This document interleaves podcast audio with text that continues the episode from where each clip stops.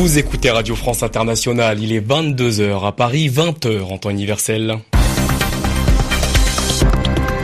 Namouri Dosso. Soyez les bienvenus dans votre journal en français facile. À mes côtés pour vous informer ce soir, Zéphirin Quadio. Bonsoir Zéphirin. Bonsoir Namori, bonsoir à tous. À la une de votre journal, en France, l'actuel et le futur président étaient côte à côte sur les Champs-Élysées pour la cérémonie du 8 mai. François Hollande et Emmanuel Macron ont tenu à marquer ce jour avant la passation de pouvoir prévue dimanche. Emmanuel Macron prendra donc ses fonctions à la fin de la semaine. Il deviendra par la même occasion le chef des armées dans un monde traversé par la menace djihadiste quelle sera sa politique en matière de défense? Explication à suivre. Au lendemain de la présidentielle, les journaux du monde entier ont fait leur une sur le sacre d'Emmanuel Macron. Analyse de la presse étrangère, ce sera avec Christophe Paget. Également dans l'actualité internationale, le Français enlevé le mois dernier et libéré samedi au Soudan est arrivé au Tchad aujourd'hui. Le journal. Le journal. En français facile.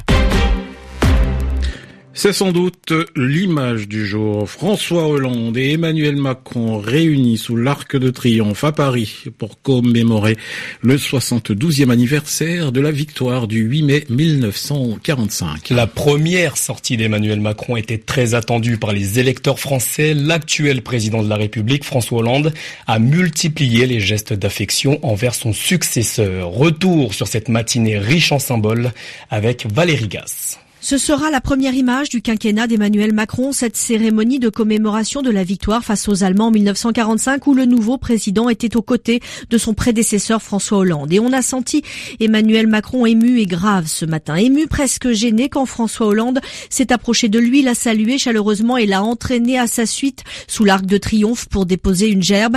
Emmanuel Macron a aussi été grave ce matin, notamment quand a résonné le chant des partisans toujours très impressionnant. Emmanuel Macron a même fait fermé les yeux quelques instants comme s'il avait besoin de s'isoler pour prendre conscience de l'importance de ce moment. Cette cérémonie était doublement symbolique pour Emmanuel Macron d'abord parce qu'il s'est retrouvé aux côtés de celui qui l'a fait entrer en politique avec lequel il a une relation si particulière, François Hollande, auquel il va succéder à l'Élysée. Ensuite parce que cette commémoration qui marque la fin de la guerre fait écho à un thème qu'il a beaucoup abordé durant sa campagne pour combattre Marine Le Pen, celui du nationalisme. Le nationalisme qui a engendré les guerres qui ont ravagé l'Europe. Et au lendemain de son élection, sa première sortie l'amène à commémorer la fin de la guerre. Une belle image pour celui qui a mis l'Europe et la réconciliation au cœur de son projet. En ce qui concerne le scrutin qui avait lieu hier, les chiffres définitifs ont été communiqués ce matin par le ministère de l'Intérieur. Emmanuel Macron a été élu avec 66,1% des voix. Marine Le Pen recueille 33,9% des suffrages. La victoire d'Emmanuel Macron a été diversement appréciée comme on atteste ces manifestations aujourd'hui, place de la République à Paris. Plusieurs milliers de personnes ont défilé en direction de la place de la Bastille à l'appel du collectif Front Social. Il s'agit de sections syndicales de la CGT de Sud et de l'UNEF opposées à la politique du futur président. Et dimanche.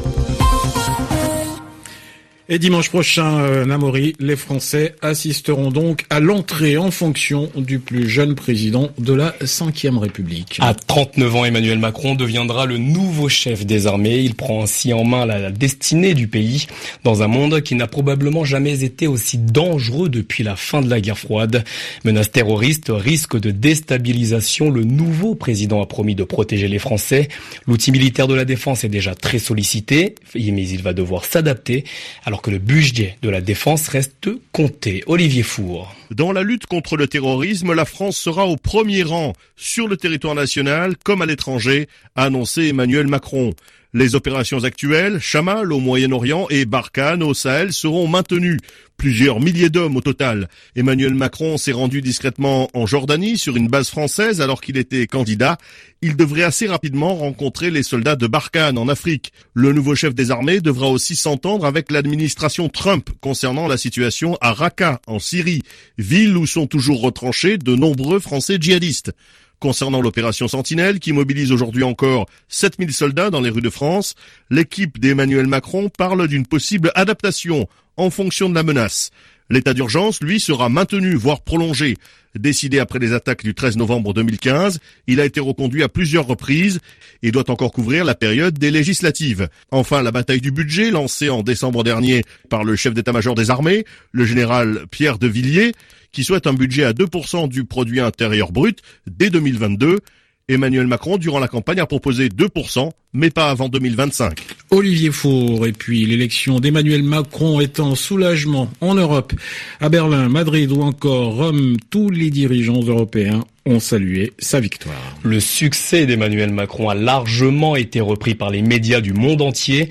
Comment la presse internationale voit-elle l'élection à la tête de la France? Le point avec Christophe Paget. Selon le quotidien allemand Tageszeitung, cette nette victoire est d'abord un soulagement pour la France, qui complète l'espagnol et le pays, contient le populisme. Un soulagement aussi, estime de l'autre côté de l'Atlantique le New York Times, pour l'Europe, que Madame Le Pen menaçait de quitter. Le New York Times, qui, comme beaucoup, évoque le Brexit et Donald Trump, pour se féliciter que la vague populiste semble avoir atteint un pic en Europe pour l'instant.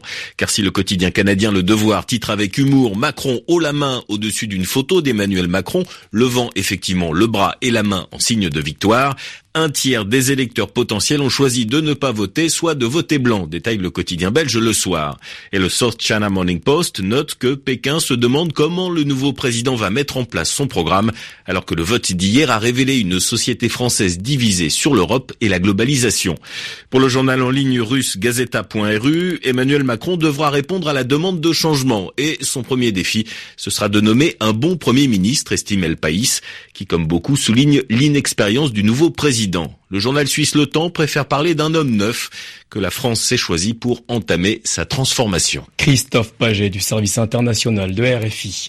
Emmanuel Macron fait désormais partie des dirigeants les plus importants de la planète. C'est donc dans ce contexte que le président élu rencontrera son homologue américain Donald Trump. Ce sera lors d'une réunion en marge du sommet de l'OTAN le 25 mai prochain à Bruxelles, en Belgique. Depuis vendredi dernier, la brigade d'enquête sur les fraudes aux technologies de l'information mène des investigations concernant la diffusion sur Internet de milliers de documents internes de l'équipe de campagne d'Emmanuel Macron. Ces documents à l'authenticité parfois douteuse étaient accompagnés de fausses informations sur le président élu. Que savons-nous aujourd'hui sur cette opération qui s'est finalement révélée ratée et sur ses auteurs présumés? Les précisions avec Anna Piekarek. Pour le moment, nous ignorons qui était à l'origine de la cyberattaque contre Emmanuel Macron et son mouvement. Les premiers documents piratés ont été publiés par le forum anglophone 4chan, où se réunissent des sympathisants de l'extrême droite américaine. Plusieurs comptes Twitter des soutiens du président Donald Trump ont ensuite relayé les fichiers ainsi que le site Disobedient Media, celui qui avait déjà propagé des rumeurs sur le supposé compte bancaire d'Emmanuel Macron aux Bahamas. L'information a été ensuite publiée par Wikileaks et finalement reprise par le Front National minutes avant la fin de la campagne officielle.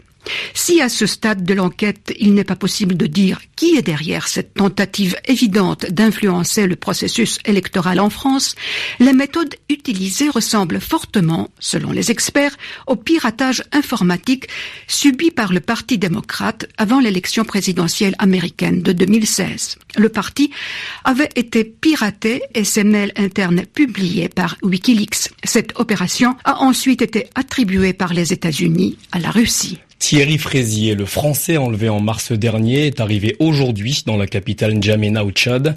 Il a été accueilli sur le tarmac par l'ambassadeur de France dans le pays ainsi que par le ministre tchadien de la Sécurité. Cet employé d'une compagnie minière affirme que ses quatre ravisseurs, tous arrêtés depuis, l'ont bien traité. Thierry Frézier, 60 ans, avait été libéré samedi dernier au Soudan grâce aux efforts des forces tchadiennes et soudanaises. Dans l'actualité également, la mer Méditerranée toujours aussi meurtrière pour les qui tentent la traversée. Selon le Haut Commissariat de l'ONU aux réfugiés et à la marine libyenne, 11 migrants ont perdu la vie et 230 d'entre eux sont toujours portés disparus après le naufrage de deux embarcations la semaine dernière au large des côtes libyennes. Entre vendredi et dimanche dernier, plus de 6500 migrants ont été secourus dans les eaux internationales au large de la Libye. Les pluies ne cessent de tomber depuis plusieurs jours au Canada. Certaines régions du Québec sont toujours particulièrement touchées. Selon les météorologues, la situation devrait revenir à la normale d'ici à mercredi. Merci d'écouter Radio France Internationale. C'est la fin de ce journal en français facile à podcaster sur notre site internet www.rfi.fr. Un grand merci à Solène Boulin à la réalisation et à vous, Zéphir Aquadio. Merci. Bonne soirée à l'écoute d'RFI.